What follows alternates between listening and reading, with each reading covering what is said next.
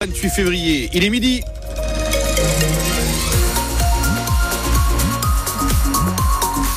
Et les informations France Bleu Alsace avec Théo Baucher. 11 ans après, une affaire criminelle est enfin résolue. Le meurtre d'une prostituée bulgare à Strasbourg en février 2013. Elle avait été retrouvée ligotée dans une tente plusieurs mois après. L'enquête n'avait rien donné à l'époque. Mais vendredi dernier, un homme sans domicile fixe a finalement été mis en examen pour meurtre. Une interpellation permise par la relance de l'enquête il y a deux ans, Antoine Ballandra. Oui, c'est une simple intervention de police hein, qui relance l'enquête en janvier 2022, plus de huit ans après les faits. Le marginal est interpellé interpellé à Nice pour des menaces de mort. L'enquête pour le meurtre de la prostituée est terminée depuis 2019, mais la police lance de nouvelles analyses techniques et elles vont être concluantes. Les fibres de la lanière retrouvées autour du cou de la victime sont exactement les mêmes que celles de la sangle de la sacoche du suspect. Une ex-petite amie euh, témoigne. Elle dit avoir échappé elle aussi de peu à un étranglement lors d'une relation sexuelle. Le problème, c'est qu'entre-temps, le marginal, lui-même prostitué, alcoolique et toxicomane, a de nouveau disparu. Grâce à l'analyse de ses vidéos YouTube et à un don effectué euh, via téléphone portable, les enquêteurs finissent par le localiser. Il est interpellé par une patrouille de police le 19 février dernier à Paris, puis transféré à Strasbourg. Le meurtrier présumé est resté muet face au magistrat. Il a été placé en détention provisoire. Et le parquet de Strasbourg a ouvert une information judiciaire. Merci Antoine Ballandra. C'est demain que s'ouvre le procès de l'attentat du marché de Noël de Strasbourg. Quatre accusés seront jugés pour leur complicité présumée avec Shérif Shekat. Sur francebleu.fr en page Alsace, vous retrouvez le témoignage du chauffeur de taxi qui a fait face aux terroristes.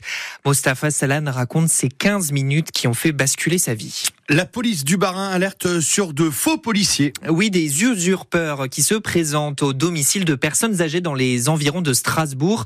Les, un scénario bien rodé avec euh, d'abord un faux agent des eaux qui prétexte une intervention, puis deux faux agents de police qui insistent pour visiter le logement et inspecter les objets de valeur pour les voler ensuite. Si vous avez un doute, il faut appeler directement le 17. Le Sénat se penche sur euh, l'inscription de l'IVG dans la Constitution. Sujet qui se heurte aux réticences de certains sénateurs de droite. Ils tiquent avec la formule retenue et certains, dont le président du Sénat, considèrent que le droit à l'avortement n'est pas menacé en France. Mais ce n'est pas une raison pour la sénatrice LR du Barin, Elsa Schalk. Elle va voter pour le texte sans amendement. Je partage le fait que la situation euh, américaine, qu'on a souvent pris en exemple, euh, n'est à mon sens en rien comparable à la situation française. Euh, mais je me pose une question faut-il réellement que pèse une menace pour qu'on sécurise un droit ou une liberté? Je ne le crois pas. Je crois justement que notre Constitution a cette force de sanctuariser des principes qui doivent être indérogeables, et c'est aussi sa force de s'adapter en fait à des évolutions et aux attentes de notre société. Et d'ailleurs, d'autres réformes constitutionnelles l'ont démontré euh, euh, avant elle. Si le Sénat adopte le texte sans amendement, tout le Parlement se réunira en congrès début mars pour valider la constitutionnalisation de l'IVG. Les cloches de la cathédrale de Strasbourg résonnent. Euh, Monseigneur Pascal Delannoy est officiellement nommé archevêque de Strasbourg au journal officiel. Ça faisait presque un an que le poste était vacant depuis la démission de Monseigneur Ravel. Louise Buyens, vous nous dressez le portrait du nouveau chef en Alsace de l'Église catholique. Il est resté 15 ans évêque de l'un des départements les plus pauvres de France, la Seine-Saint-Denis. Désormais, à 66 ans, Pascal Delannoy rejoint l'Alsace en tant qu'archevêque. Cet économiste de formation, originaire du Nord, avait commencé sa carrière comme expert comptable avant de rentrer au séminaire de Lille et de devenir curé à Roubaix en 1989. Il est ensuite nommé vicaire épiscopal de la Flandre, puis évêque auxiliaire de Lille en 2004. Il rejoint la conférence des évêques de France de 2013 à 2019 comme vice-président. Une carrière déjà bien remplie que Monseigneur Delannoy va poursuivre en Alsace dans un diocèse secoué par la démission de son ancien archevêque le 20 avril dernier.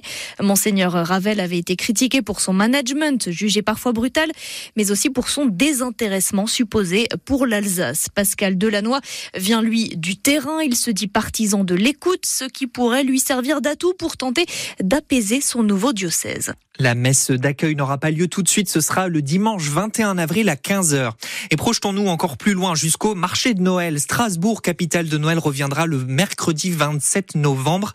Et hier, la ville a expliqué qu'elle sélectionnera les chalets candidats selon un système de notation en fonction de cinq critères allant de l'expérience à la créativité. Dans le Haut-Rhin, des habitants du Florival militent pour rouvrir une petite ligne de train. Le collectif 50 ans sans train, ça suffit, demande qu'un train léger roule de nouveau entre Guebwiller et Bolviller. Il mène des opérations de débroussaillage sur la voie ferrée. C'est à voir en photo dans notre article sur francebleu.fr. Et puis il ne reste donc plus que la Ligue 1 au Racing Men. Strasbourg éliminé de la Coupe de France de foot battu par Lyon au tir au but hier. Le Racing a bien défendu mais pas suffisamment offensif pour inquiéter l'OL. Strasbourg jouera donc à Montpellier en championnat dimanche.